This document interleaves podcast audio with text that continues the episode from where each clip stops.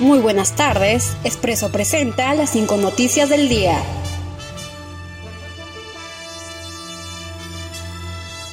El empleo en el Perú caería al menos del 19% entre julio y septiembre, según el último informe de Manpower Group. Para el trimestre de julio a septiembre, el 26% de las empresas encuestadas pronostica una reducción del personal y un 55% indica que no habrá ningún reemplazo en el número de trabajadores, por lo que la expectativa de empleo para los meses de julio y septiembre caería en un 19%, la peor tasa que registra el grupo desde que inició sus evaluaciones trimestrales en el país en el año 2008.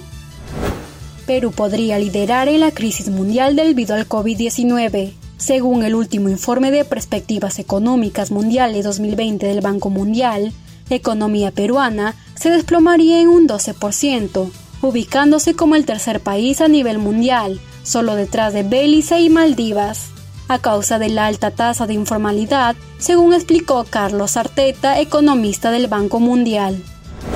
Existen 40.000 hogares de Lima Metropolitana y Callao que aún no cobran bono independiente. Según informe del Ministerio de Trabajo y Promoción del Empleo, a 86 días del estado de emergencia, alrededor de 40.000 hogares de Lima Metropolitana y el Callao no han realizado el retiro del subsidio. No obstante, el Ministerio de Trabajo y Promoción del Empleo informó que casi 9 de cada 10 hogares beneficiados han cobrado exitosamente este bono. Existen 40.000 hogares de Lima Metropolitana y Callao que aún no cobran bono independiente.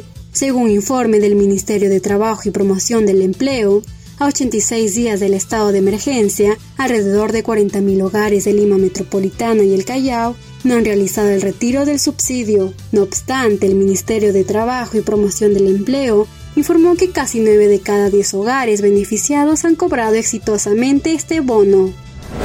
Un estudio de la Universidad de Harvard sostiene que el coronavirus podría haber estado propagándose desde agosto del año pasado en el país asiático. La investigación se basó en el análisis y comparación de imágenes satelitales del tránsito afuera de cinco hospitales de Wuhan, en comparación con lo observado del año anterior. Estas fueron las cinco noticias para Expreso.